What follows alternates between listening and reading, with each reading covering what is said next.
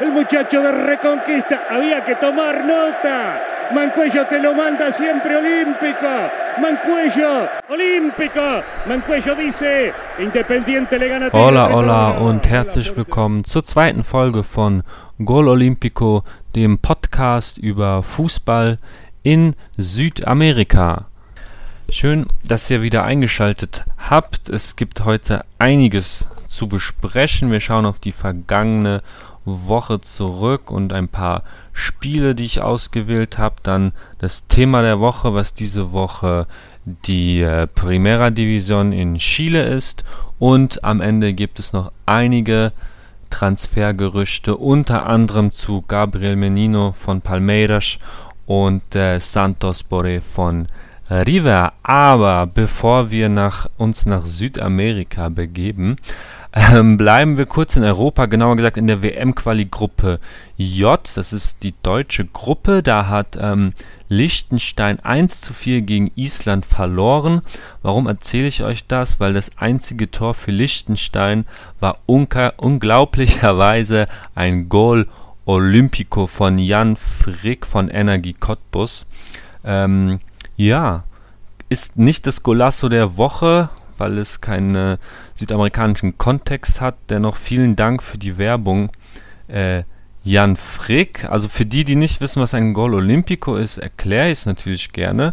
Äh, und zwar ist es ein Tor, das direkt nach einer Ecke erzielt wird, aber eben nicht äh, von äh, jemandem im 16er, sondern vom äh, Schützen der Ecke, also der die Ecke ausführt und dann mit der Ecke, mit dem Eckstoß direkt ähm, ins Tor trifft. Das ist ein Gol Olympico, beziehungsweise der feststehende Begriff im südamerikanischen Raum für solch ein wunderbares Tor.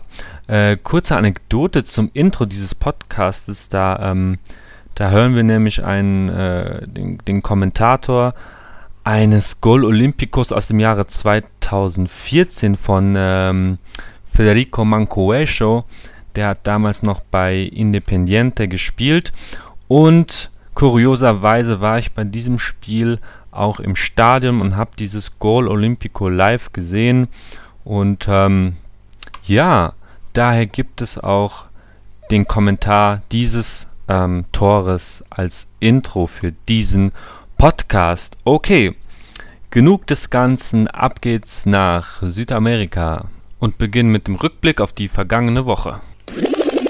Am Donnerstag fand das Halbfinale der Meisterschaft in Uruguay statt. Die Rentistas, die Gewinner der Apertura, spielten gegen Liverpool, die Gewinner der Clausura.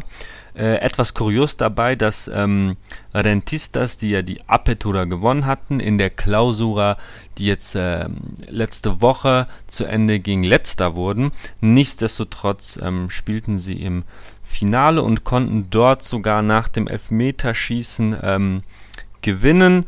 Im, äh, Im regulären Spiel stand es 1 zu 1. Es war ein sehr kampfbetontes Spiel. Auffälligster Mann war der 19-jährige Franco Perez, der das ähm, Tor zum 1 zu 1 erzielen konnte. Das bedeutet also, es gibt nicht den ersten Meistertitel für Liverpool Montevideo. Im Finale treffen die Rentistas auf Topclub Nacional in Hin- und Rückspiel, beziehungsweise das Hinspiel ähm, fand schon statt in der Nacht von Sonntag auf Montag. Da hat ähm, Nacional 3 zu 0 gewonnen. Mann des Abends war nicht etwa Doppeltorschütze und Oldie Bergesio, sondern ähm, Brian Ocampo. Der 21-Jährige konnte drei Torvorlagen, also alle drei Torvorlagen ähm, für Nacional beisteuern. Alle Tore, zwei durch, durch äh, Bergesio, eins durch Laborda, äh, fielen nach Eckbällen. Also äh, das ist schon eine kleine Vorentscheidung, natürlich 3 zu 0. Das ähm, Rückspiel findet am Mittwoch um 20 Uhr mitteleuropäischer Zeit statt.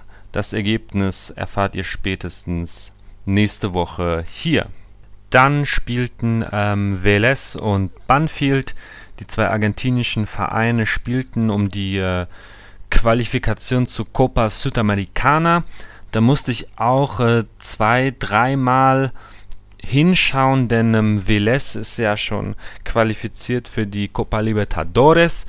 Aber wenn man genau hingeschaut hat oder sich genau informiert hat, konnte man feststellen, dass sie um die ähm, Teilnahme an der Copa Sudamericana 2022 spielten, also nicht um die, um die Qualifikation zur kommenden äh, Serie der, äh, der Copa, sondern äh, ja, um die, um die Teilnahme nächstes Jahr am Turnier. Warum das jetzt unbedingt so ausgeführt werden musste, weiß ich auch nicht. Wie auch immer, das Spiel war toll. Ähm, Banfield ging durch zwei Tore von äh, Luciano Pons in Führung. Ein Schuss aus 20 Meter, bei dem er vorher zwei äh, Verteidiger sehr schön hat aussteigen lassen. Und ein toller Kopfball gegen die Laufrichtung des Torwarts. Unhaltbar war das Ding. Ähm, kann man sich sehr schön anschauen. Das waren die ersten zwei Tore. Dann äh, auf Seiten von Velez hatte Thiago Almada wieder so besonders perform performt, wie man das, ähm, wie man das ja von ihm erwartet. Jede Aktion strahlte Gefahr aus, war eine Freude, ihm zuzusehen, bereitete den Anschlusstreffer von ähm, Jansson zum 2 zu 1 sehr schön vor. Almada ist mit einem Marktwert von 20 Millionen Euro der teuerste Spieler in Argentiniens Vereinsfußball. Ähm, aber ein weiteres junges Top-Talent von Velez, über das ich gerne kurz sprechen möchte, mit 21 Jahren, ist ähm, Luca Orechano. Der hat ähm, das 2 zu 2 geschossen in seiner typ typischen Manier oder wie man es aus Europa kennt, mit dem sogenannten Robben-Move. Also er spielt in der Regel rechts außen, ist Linksfuß und ähm, zieht dann eben von rechts sehr, sehr schön äh, nach innen und zirkelt den Ball ins lange Eck. Das ist äh, auch ein Signature-Move von ihm und so hat er auch das, ähm, das 2 zu 2, zu 2 erzielt für Velez das meiner Meinung nach schönste Tor dieses Abends. Ähm, hat übrigens jetzt auch ähm, in der Copa de Liga Profesional, also dem aktuellen Liga-Wettbewerb Argentiniens, der heißt so, ähm, das ist auch wieder ein Thema für sich, dieser Wettbewerb eigentlich. Egal, schweifen wir nicht ab. Ähm, dort hat er nach seiner Einwechslung im, im, Spiel gegen Union de Santa Fe hat er auch wieder getroffen. Das Spiel war gestern oder vorgestern und ähm, konnte das Tor zum 3 zu 1 erzielen. Er hat es auch selbst mit eingeleitet, genauso wie das ähm, 4 zu 1 hat er auch sehr schön mit eingeleitet. Ein klasse Fußballspieler mit ähm, enormem Potenzial, bringt sehr, sehr viel mit. Und ähm, ja, hat auch eins meiner Lieblingstore aus dem letzten Jahr, beziehungsweise von der letzten Copa Sudamericana im Viertelfinale gegen Católica aus Chile, hat er auch so ein Bombentor gemacht. Wieder mit diesem Move von, aber wirklich von ganz rechts außen von der Seitenlinie nach innen gezogen und äh, fast vom, äh, vom 16er Eck aus 30 Metern hat er ähm, den Ball dann ins lange Eck auch wieder sehr, sehr schön befördert. Also ein klasse, klasse Spieler, den man, äh, ja, der halt oft äh, aufgrund von Almada eben dann äh, ja eher untergeht in, in Berichterstattungen beispielsweise, aber äh, sehr, sehr cooler Spieler. Äh, ja, nichtsdestotrotz hat Velez dann äh, trotzdem verloren durch ein Kopfballtor nach einer Ecke. Ähm, und ja, so darf Banfield äh, zum, zum siebten Mal an der Copa Sudamericana teilnehmen, aber an der 21. Ausgabe, wie gesagt, die nächstes Jahr äh, stattfinden wird. Die Ausgabe dieses Jahr ähm, Dafür steht das Teilnehmerfeld schon, beziehungsweise das Teilnehmerfeld für die Qualifikation schon. Damit hatte dieses Spiel nichts zu tun. Glückwunsch an ähm, Banfield, die waren ja auch im, äh, im Finale bei der Copa Diego Armando Maradona gegen Boca, haben da nur im Elfmeterschießen erst verloren. Und ja, von daher ist es natürlich ganz schön für Banfield, dass man da doch noch irgendwie äh, einen Erfolg vorweisen konnte. Glückwunsch, Glückwunsch. Gehen wir kurz nach Paraguay, da fand am Wochenende der Klassiko zwischen Libertad und Olimpia, beide aus Asunción, statt, äh, wo am Ende der Sieger Olympia hieß. Nach einem Aussetzer von Libertads Verteidiger Barbosa konnte Jorge Recalde äh, den Fehler wirklich eiskalt ausnutzen. Und ähm, ja, damit gab es den zweiten Sieg im zweiten Spiel für den neuen Trainer Sergio Orteman. Der hatte Mitte März hat er das Traineramt von Nestor Gorisotto übernommen. Ähm, Goro, Gorosito, Verzeihung bitte. Was aber noch viel interessanter ist, ist die ähm, Tabellenkonstellation der äh, Apertura in Paraguay.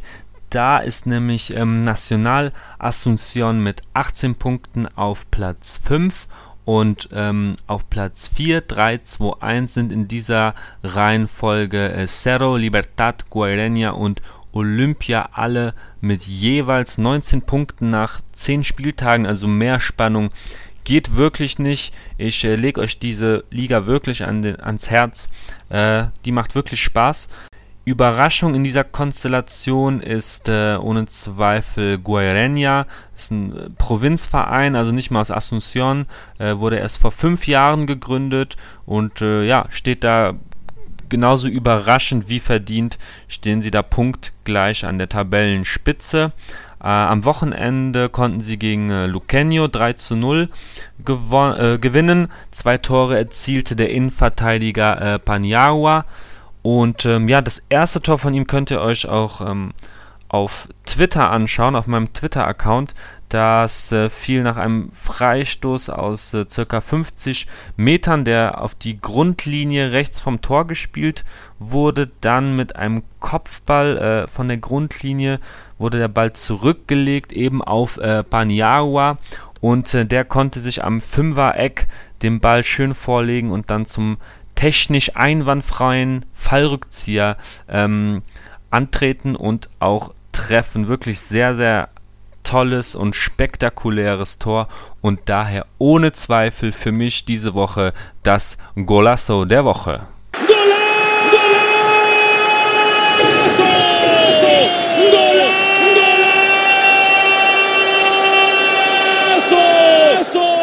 Und falls ihr jetzt keinen Tinnitus bekommen habt, erzähle erzähl ich euch noch ganz schnell etwas zu ähm, einem sehr interessanten Mann von äh, Guaireña. Das ist nämlich der 20-jährige Fernando Romero, der äh, allerdings von Nacional Asunción ausgeliehen ist.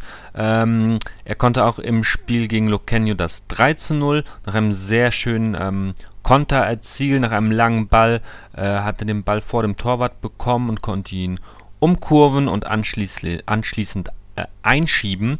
Das war bereits sein fünfter Treffer und ähm, ja, ist ein sehr interessanter Mann für die Zukunft. Den behalten wir auf dem Schirm. Ein anderer Stürmer Paraguays, der äh, diese Woche für Aufsehen gesorgt hat, allerdings äh, im etwas größeren, eher internationalen Rahmen war äh, Toni Sanabria, der Neuzugang von äh, Turin, der kam äh, von Betis aus Sevilla und konnte im Derby gegen Juve seinen äh, Saisontreffer 3 und 4 erzielen ähm, und somit Torino einen Punkt äh, bescheren. Er hat jetzt in fünf Spielen für Torino vier Tore. Das liest sich ganz gut und ähm, ja, man kann hoffen, dass er jetzt endlich und endgültig seinen Durchbruch mal geschafft hat.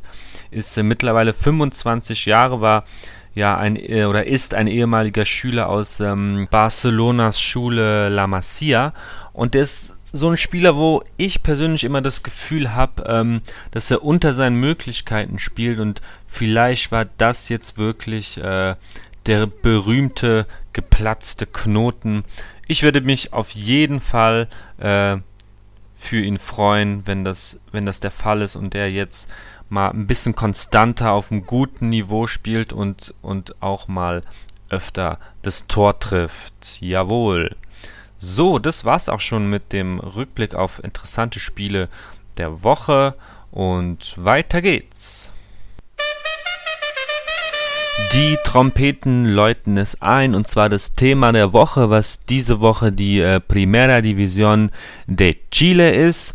Ähm, wir legen den Fokus heute auf ein paar Talente, die ich ähm, sehr gerne vorstellen möchte. Kurze Eckdaten. Äh, seit 2017 ähm, wird eine Meisterschaft nach europäischem Modell mit Hin- und Rückspiel ausgespielt. Ähm, diese Saison sind, ähm, die vor zwei Wochen begonnen hat, sind 17 Mannschaften in der Liga. Der Meister der letzten drei Serien, drei Serien war Universidad Católica, nicht zu verwechseln mit dem gleichnamigen ecuadorianischen Verein Universidad Católica. Und ähm, ja, der chilenische Verein äh, Católica ist jetzt nach ähm, zwei Spieltagen, die jetzt ausgetragen wurde, auch wieder Tabellenführer bzw. saisonübergreifend seit 54 Wochen durchgehend Tabellenführer. Da müsste man mal nachschauen, ob es da weltweit äh, noch einen Verein gibt, der länger an der Tabellenspitze steht. Wenn, dann sind das nicht viele Vereine und ähm, ja, genau, also haben jetzt auch bei der neuen Saison die ersten beiden Spielen äh, die ersten beiden Spiele gewonnen und da möchten wir uns auch jetzt ähm, zwei sehr interessante Spieler anschauen, junge Spieler, das ist zum einen ähm, der Chilene Diego Valencia, 21, äh, Stürmer, Mittelstürmer, hat einen aktuellen Marktwert, Marktwert laut Transfermarkt von 600.000 Euro, ist auch U23 Nationalspieler, zumindest mit einem Einsatz. Und ähm, ja, war in seinen jungen Jahren auch schon bei allen drei ähm, vergangenen Meisterschaften seit 2018 äh, dabei, gilt als großes Talent, Sturmtalent, ist Liebling der Fans und ähm, ja, profitiert seit, seit, äh, laut eigener Aussage auch sehr äh, von seinem Sturmpartner Fernando Zampedri, der 33-jährige Argentinier. Äh, den hat Católica Anfang des Jahres fest verpflichtet nach einer Laie von äh, Rosario, war auch ähm, Zampedri war mit 20 äh, Toren äh, in seiner Debütsaison für Católica direkt Torschützenkönig, bringt eine Menge Erfahrung mit und kann so auch ähm, eben jungen Spielern wie Valencia da sehr, sehr helfen, ist allgemein ein sehr wichtiger Faktor für Católica. Und ähm, ja, beide Spieler haben im letzten Spiel gegen Palestino getroffen. Ähm, sie haben also zusammengespielt. San Pedri ist auch Mittelstürmer. Da hat Valencia dann zur Abwechslung äh, auch außen gespielt, auf der äh, linken Außenstürmerposition. Und ähm, ja, das zeigt, er ist auch sehr flexibel einsatz, einsetzbar, spannender, junger Mann. Ein weiterer Spieler von äh, Católica, den ich kurz ansprechen möchte, ist äh, Marcelinho Núñez, ist wie Valencia auch 21 Jahre und auch Chilene, hat einen Marktwert von äh, 800.000 Euro laut Transfermarkt, ähm, ist zentraler Mittelfeldspieler. Ich würde ihn ja, vielleicht als, als Achter, klassischen Achter bezeichnen äh, und ist in jungen Jahren eben schon ein, ein, ein Antreiber des Traditionsvereins, äh, eines so großen Vereins. Ähm, ganz interessant, er schießt auch tolle Freistöße. Bei der letzten äh, Copa Libertadores hat er im Gruppenspiel vor circa einem Jahr, letzten Jahr im März war das, ähm, gegen America de Cali, ein wunderschönes Freistoßtor aus 27, 28 Metern erzielt.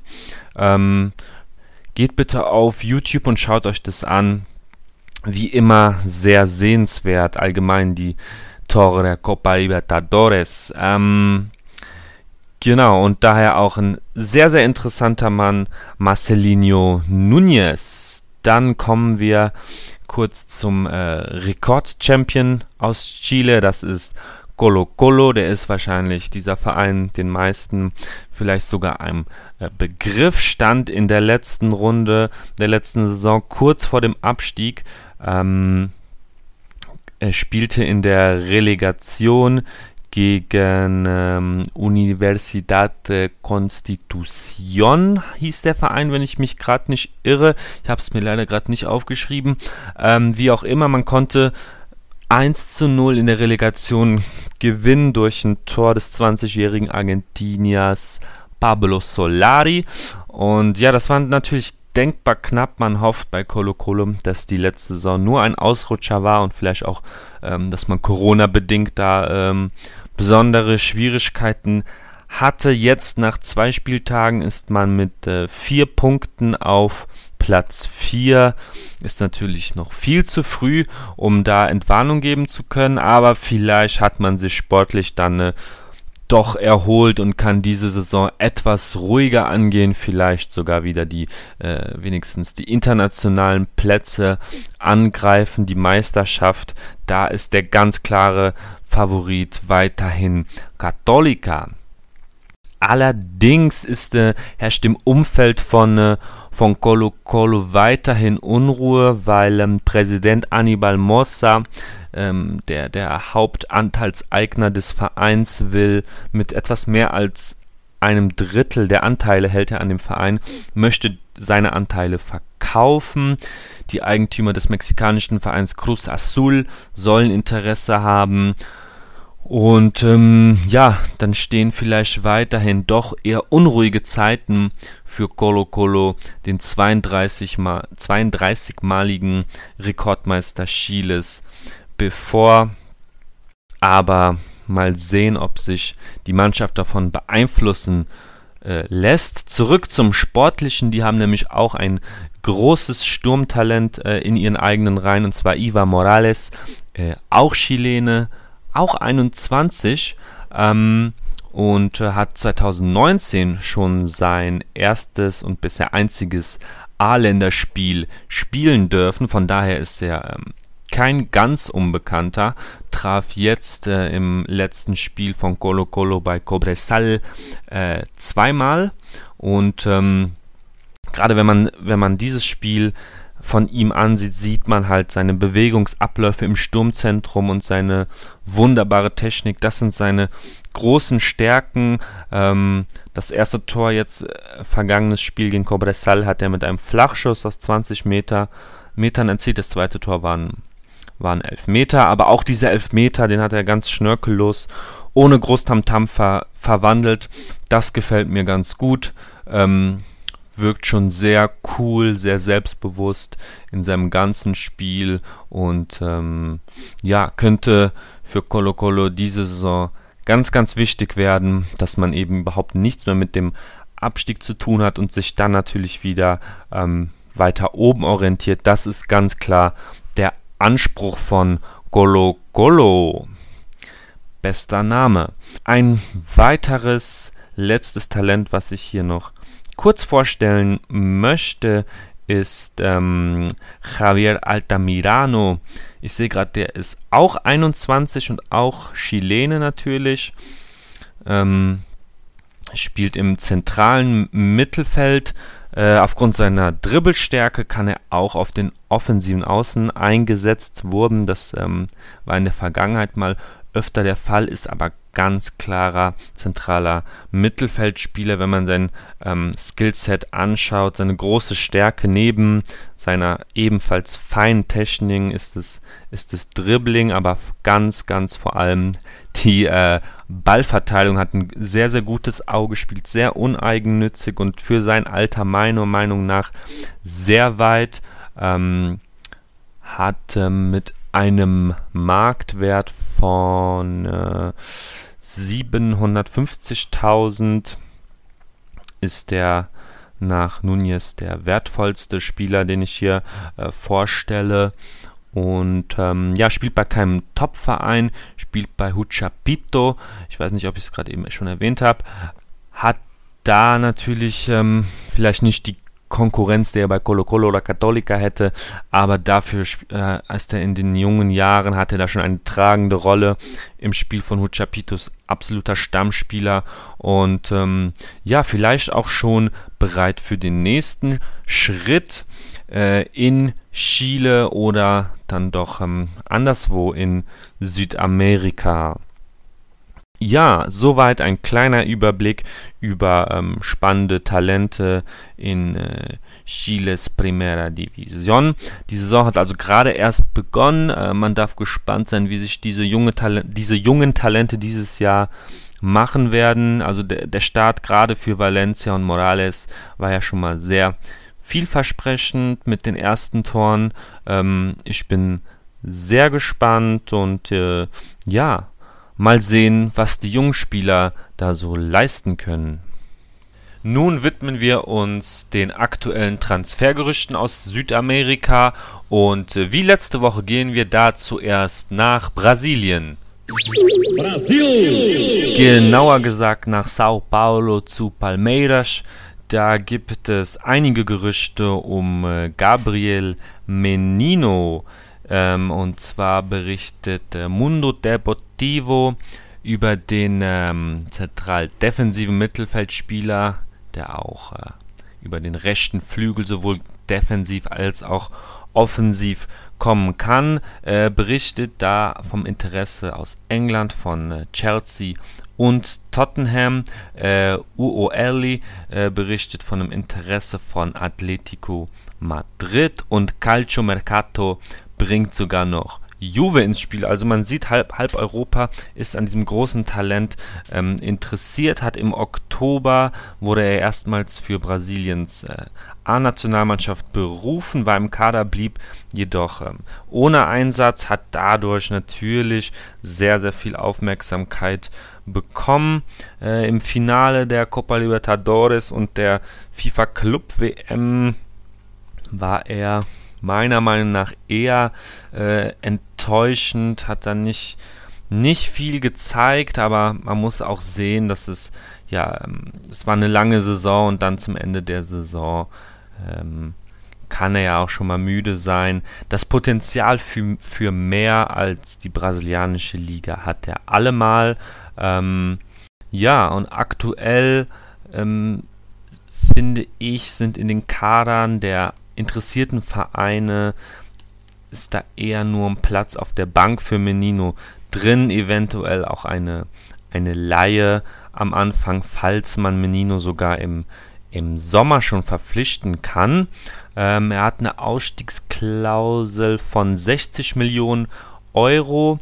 Allerdings äh, berichtet da Calcio Mercato, dass ähm, die Ausstiegsklausel um mindestens 15 Millionen Euro gedrückt werden kann, ganz einfach, weil Palmeiras große finanzielle Probleme hat. Warum das so ist, nachdem man trotzdem die Copa Libertadores gewinnen konnte, weiß ich natürlich auch nicht.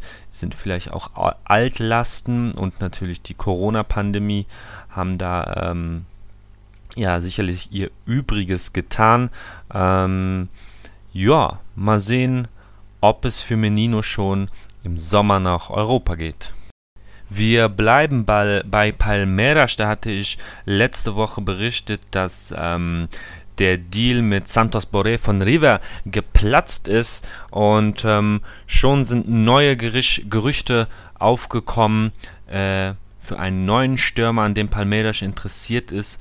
Und zwar UOL hat auch berichtet, dass ähm, man an Valentin Castellanos von äh, New York City, aus, von der City Group, ähm, dass man interessiert ist. Äh, Castellanos ist aktueller ähm, U23-Nationalspieler Argentiniens. Es ist allerdings fraglich, ob man sich ihn leisten kann.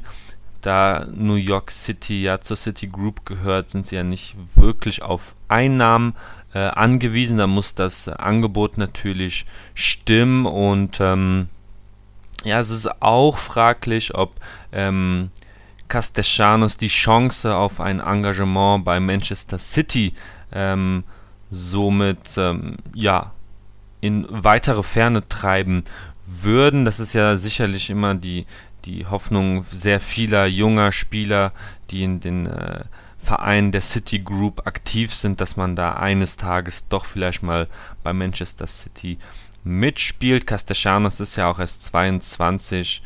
Ähm, halte ich für eher unwahrscheinlich. Viel wahrscheinlicher wiederum ist ein Transfer von ähm, Ademir zu Palmeiras.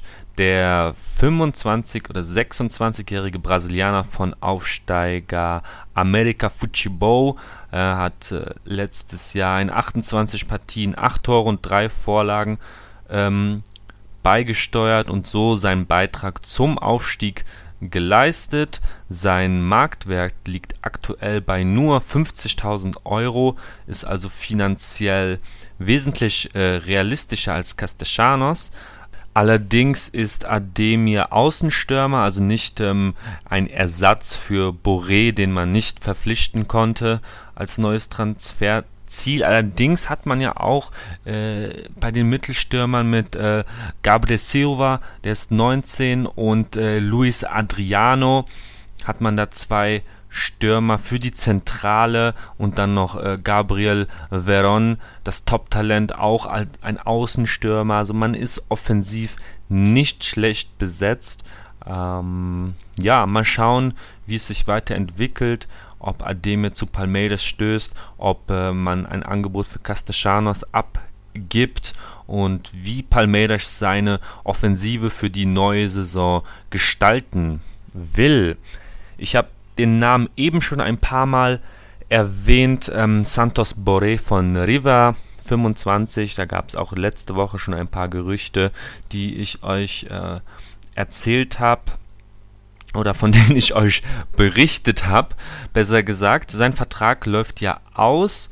Ähm, die Transferrechte an ihm hält zu 50% River und zu 50% Atletico Madrid. Von daher sind die Verhandlungen gestalten sich sehr kompliziert, so stelle ich mir das zumindest vor. Ähm, da macht es dann auch gar nicht so einen großen äh, Unterschied, dass der Vertrag dann ausläuft, wenn man sich ja die Transferrechte sichern muss. Äh, wie auch immer wird ähm, Celta Vigo und Lazio Rom genannt. Laut äh, La Pagina Millonarios hat Lazio sogar schon ein erstes Angebot abgegeben, anders als äh, Brighton.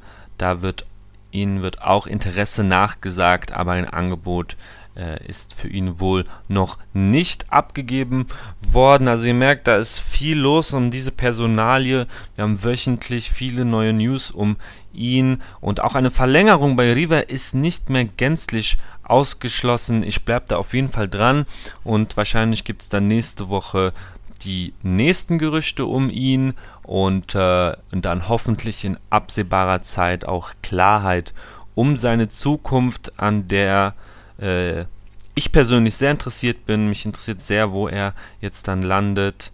Und ähm, ja, es bleibt spannend. So, ähm, vom Norden in den Süden von Buenos Aires zu La Boca, zu den Boca Juniors. Die sind laut AS an einem Leihdeal von Lucas Torreira interessiert. Der ist ja zurzeit von äh, Arsenal an Atletico Madrid ausgeliehen, hat da in äh, 15 Einsätzen nur 400 Minuten auf dem Feld gestanden, ist unzufrieden bzw. fühlt er sich nicht wohl, also weder in Spanien noch in England, möchte zurück nach Südamerika. Er sagt in einem Interview mit ESPN, dass das Geld ihm auch nicht wichtig sei, hat sich in der Vergangenheit auch ähm, privat im Boca-Trikot schon präsentiert, ist also ein, ein Fan zu sein, es scheint ein, scheint ein Fan zu sein von Boca. Und er hat in diesem Fernsehinterview mit ESPN ähm, ja, sein, seinen Rückkehrwunsch nach Südamerika unterstrichen, hat da auch ähm, gesagt, dass er den Wechsel zu Arsenal bereut. Und ähm, ja, aber er ist mit Boca definitiv im Kontakt, aber auch einige brasilianische Vereine sind da äh, an ihm dran. Atleti-Trainer Simeone scheint da äh, einen Abgang ähm, nicht abgeneigt zu sein. Und ähm, ja, Torreira wäre sicherlich ein, ein Gewinn für, für Boca, für die ganze Liga Argentiniens. Wäre ein sehr, sehr spannender Deal, der sich da anbahnt und ähm, den ich mit einer hohen Wahrscheinlichkeit versehen würde nach den Aussagen von Torreira bei ESPN. Mal sehen, wann da Klarheit kommt.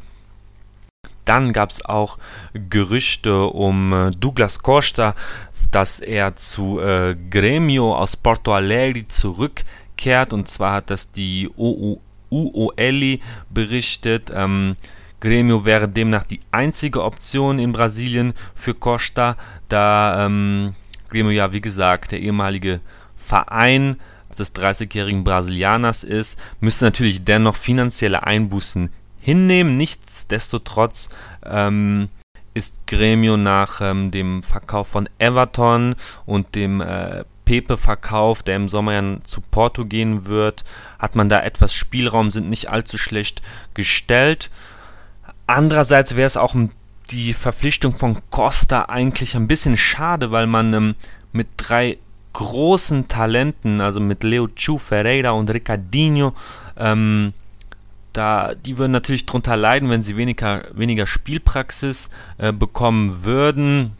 Von daher bin ich da ein bisschen zwiegespalten, denn andererseits können sie natürlich auch enorm von seiner Erfahrung und seiner Klasse profitieren.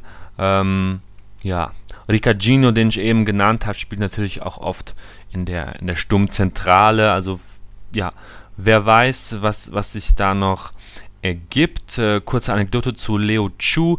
Da habe ich auch ähm, auf Twitter unter Jo Baires, ihr wisst es, ähm, habe ich sein, äh, sein Tor im Derby gegen International ähm, getwittert. Das äh, wirklich ein sehr, sehr schönes, schönes Tor in der ähm, Regionalmeisterschaft hat er da geschossen und äh, ist wirklich eigentlich der nächste, der eben in die Fußstapfen von Everton und ähm, Pepe äh, steigen könnte.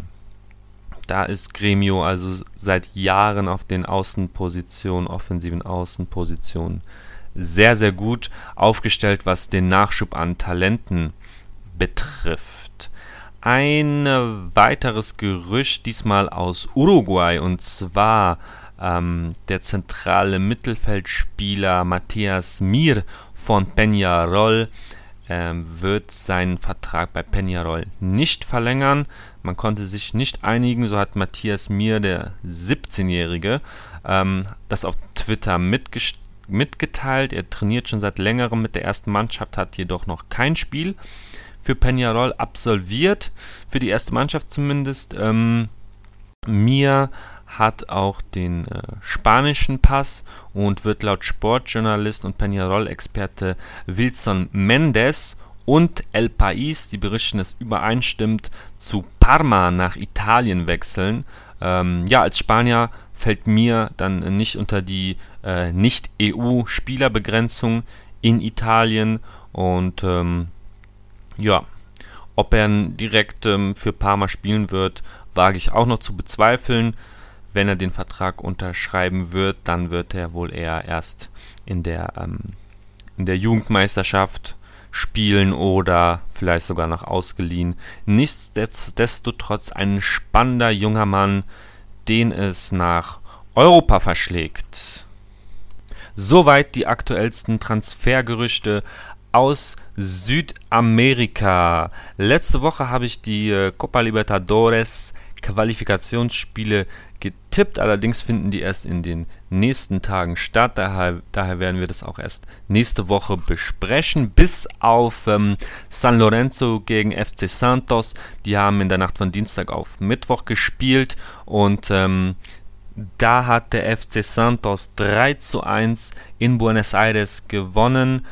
Torschütze zum 3 zu 1 war der erst 16-jährige Angelo Borges ein nächstes Supertalent vom FC Santos, so wie es aussieht und so wie er spielt, hat auch schon in der Regionalmeisterschaft ähm, gespielt und auch zum Ende der letzten Saison in Brasilien seine ersten Spiele gemacht und ähm, ja, jetzt sein erstes Tor erzielt und das direkt in der Copa Libertadores Qualifikation. Wow und herzlichen Glückwunsch dazu und das war's auch schon für diese Woche von Gol Olimpico, dem Podcast über Fußball in Südamerika. Mein Name ist Johannes Gieber. Ihr findet mich auf Twitter unter Jo Baires, J-O-B-A-I-R-E-S. Bei Fragen, Wünschen, Anregungen, was auch immer, Kritik positiver und negativer Natur könnt ihr mir jederzeit schreiben oder auch nicht. Und ähm, ja, ich wünsche euch eine schöne Restwoche. Wir hören uns nächste Woche wieder. Adios.